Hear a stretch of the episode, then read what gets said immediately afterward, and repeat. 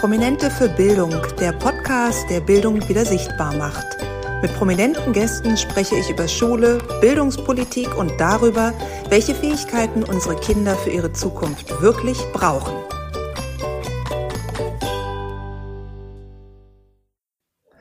Herzlich willkommen bei einer neuen Folge von Behind the Scenes, Prominente für Bildung. Wen habe ich heute im Gepäck? Heute habe ich dabei Tanja Bülter. Sie ist Moderatorin und Autorin und ja, eine sehr süße Mama von zwei Kindern, die in der Berliner City wohnt. Die Wege von Tanja Bülter und mir haben sich schon Ende letzten Jahres gekreuzt, auch wenn sie das gar nicht weiß. Und zwar saß ich da mit einer Freundin im Café und habe ihr gesagt, du, ich möchte einen Podcast machen, Prominente für Bildung. Ich finde das so wichtig, dass das Thema wieder auf die Agenda kommt. Kennst du vielleicht jemanden? Hast du eine Idee, wen ich dafür einladen könnte, der gut passen könnte? Und sie sagte, hm, weißt du was? Meine Tochter geht in die Klasse mit einem anderen Mädchen und deren Mama ist Tanja Bülter. Die arbeitet ja auch in Berlin beim Wipstagram zum Beispiel. Und die wäre doch vielleicht eine tolle Gesprächspartnerin für dich. Sie hat ein Mädchen in der Grundschule und einen Jungen in der Oberschule und von daher auch viele Erfahrungen rund um dieses Thema und würde wahrscheinlich auch die Zeit nehmen und sich bereit erklären, bei dem Podcast aufzutreten. Habe ich gedacht, super, klar, dann frag sie mal, wenn du sie das nächste Mal siehst. Und sie meint, easy, das mache ich. So, wie es dann so ist in so einem Mama-Alltag, das Ding wurde vergessen. Also meine Freundin hat es nicht wirklich hingekriegt, die Tanja zu fragen, ach Gott, ich hab's vergessen und sorry und morgen. Und naja, es zog es sich und zog es sich, aber ich hatte es ja auch nicht eilig.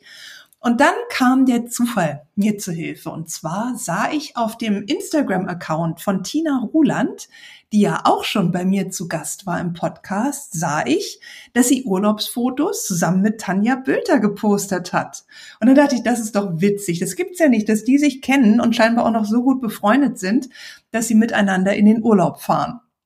Und dann habe ich auf den Beitrag reagiert und einen Kommentar geschrieben und schönen Urlaub gewünscht. Und ähm, dann schrieb Tina mir zurück, ach Viola, das ist ja nett, dass du dich meldest. Ich habe gerade gestern mit Tanja über dich und den Podcast gesprochen. Ihr solltet euch unbedingt mal vernetzen und kennenlernen, weil Tanja hätte richtig Lust, da auch mitzumachen. So, das war natürlich für mich die perfekte Steilvorlage, dass ich Tanja Bülter dann auch direkt gefolgt bin und sie angeschrieben habe und ihr erstmal noch einen schönen Urlaub gewünscht habe und gesagt habe, pass auf, wenn du wieder da bist, dann würde ich mich super freuen, wenn du mal eine halbe, dreiviertel Stunde Zeit hast für mich und das Thema und wir einen Termin ausmachen können. Und es dauerte nur ein paar Tage nach ihrer Rückkehr, da meldete sie sich bei mir und sie sagte, ich bin jetzt startklar und ich habe Lust auf das Thema, ich finde es super wichtig, lass uns einen Termin vereinbaren. Gesagt, getan, haben wir dann auch gemacht und uns verabredet und alles hat äh, prima geklappt. Und Tanja merkt man bei diesen Aufnahmen einfach unheimlich ihre Fernseherfahrung an. Das müsst ihr euch mal auf YouTube anschauen. Sie ist super präsent, sie ist richtig gut da und macht einfach einen total guten, klaren, strukturierten Auftritt vor der Kamera. Und was sie erzählt hat, fand ich sehr interessant, weil sie auch als Mama da gar kein Blatt vor den Mund genommen hat. Und sie sagte zum Beispiel, sie war in einer Art Arbeitsgemeinschaft für eine schönere Schule. Ich meinte, eigentlich ist die Schule eh schon in Teilen eine Katastrophe, aber es ist einfach nett benannt worden. Und dann dachte sie sich, gut, da kann man ja mal ein bisschen mithelfen. Und das ist dann aber auch weitgehend gescheitert, weil sie da nicht vorwärts gekommen sind und alles so kompliziert war und es viele Regelungen gab. Und da merkt man ihr auch so diesen Frust als Mama an. So nach dem Motto, Mann, jetzt erkläre ich mich schon bereit, hier auf einer ehrenamtlichen Basis da mitzuhelfen und was zu machen, dann geht's wieder nicht. Und dieses langsame und nicht vorwärts kommen und so stark über, überreglementierte unseres Bildungssystems ist ihr da voll und ganz um die Ohren gehauen worden. Und was sie halt auch sagt, ist, unsere Kinder sind durch die Corona-Zeit noch so beeinträchtigt und da nimmt scheinbar gar keiner mehr Rücksicht drauf. Also es kann doch nicht sein, dass ganz normale Standards von ihnen verlangt werden, wo sie einfach über viele Monate hinweg wenig bis keinen Unterricht hatten, um es mal deutlich zu sagen. Und das ist etwas, was Tanja Bülter als sehr, sehr ungerecht empfindet.